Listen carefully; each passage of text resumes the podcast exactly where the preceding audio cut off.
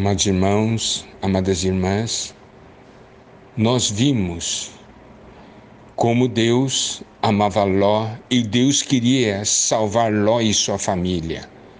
Ló não compreendia. Deus permitiu que houvesse uma guerra e Ló e sua família fosse levado cativo para que isso pudesse despertar Ló sobre a real condição dele. Deus permitiu que, sendo levado cativo, alguém escapasse. Veio um. E esse um foi contar para Abraão. Isso foi tudo arranjo soberano de Deus. Por quê? Porque Deus sabia que Abraão iria fazer de tudo para salvar Ló. Porque Abraão era alguém que conhecia o coração de Deus. Aqui diz: veio contar a Abraão, o hebreu. Hebreu significa aquele que cruzou o rio. Abraão foi alguém que teve um chamamento, alguém que deixou tudo para trás para seguir o Senhor, para seguir o Senhor dia a dia. Ele tinha o chamamento e tinha a promessa. E olha só a atitude de Abraão. Abraão, ao ouvir, fez sair 318 homens dos mais capazes, nascidos em sua casa. Ele preparou um exército de 318 homens. Mas que são 318 homens diante de um exército de quatro reis? De um exército que havia vencido a cinco reis? E Abraão não era general. Ele criava animais, ele tinha animais. Ele não conhecia a arte da guerra. Mas Abraão não olhou para isso. Abraão sabia de uma coisa: Deus estava do lado dele. Ele sabia que Deus permitira uma pessoa escapar para falar a ele porque Deus queria que ele fosse salvar Ló. Então, ele não pensou duas vezes. Ele seguiu essa direção interior, levando 318 homens. Ele não confiava no poder de um exército, ele confiava no poder de Deus. E aqui diz no versículo 14 e 15, ouvindo Abraão que seu sobrinho estava preso, fez sair 318 homens dos mais capazes, nascidos em sua casa, e os perseguiu até Dan. E repartidos contra eles de noite, ele e seus homens, feriu-os e os perseguiu até Obá, que fica à esquerda de Damasco.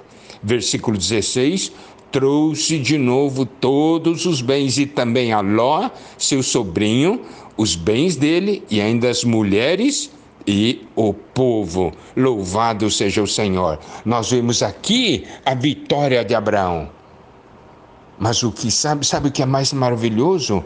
É o versículo 18. E Melquisedeque, rei de Salém, trouxe pão e vinho, era sacerdote do Deus Altíssimo. Olha aqui, do nada surge Melquisedeque trazendo pão e vinho. Do nada surge alguém que sabia da vitória de Abraão.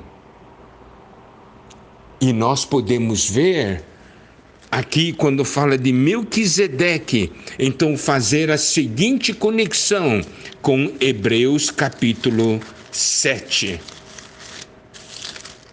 Nós vemos em Hebreus capítulo 7 que o Senhor Jesus é o sacerdote da ordem de Melquisedeque.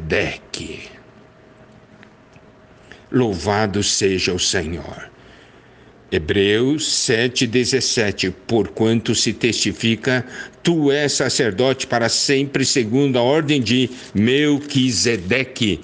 E quando fala desse sacerdócio de Melquisedeque, nos versículos 24 e 25. Este, no entanto, porque continua para sempre, tem o seu sacerdócio imutável, por isso também pode salvar totalmente os que por ele se chegam a Deus, vivendo sempre para interceder por eles. Aqui nos mostra Cristo como sacerdote da ordem de Melquisedeque, está sempre intercedendo por nós. Então, ao fazermos então o vínculo com Melquisedeque aqui em Gênesis, ah, capítulo 14, Melquisedeque, versículo 18, Melquisedeque, rei de Salim, trouxe pão e vinho. Ele sabia da vitória de Abraão, ele trouxe pão e vinho.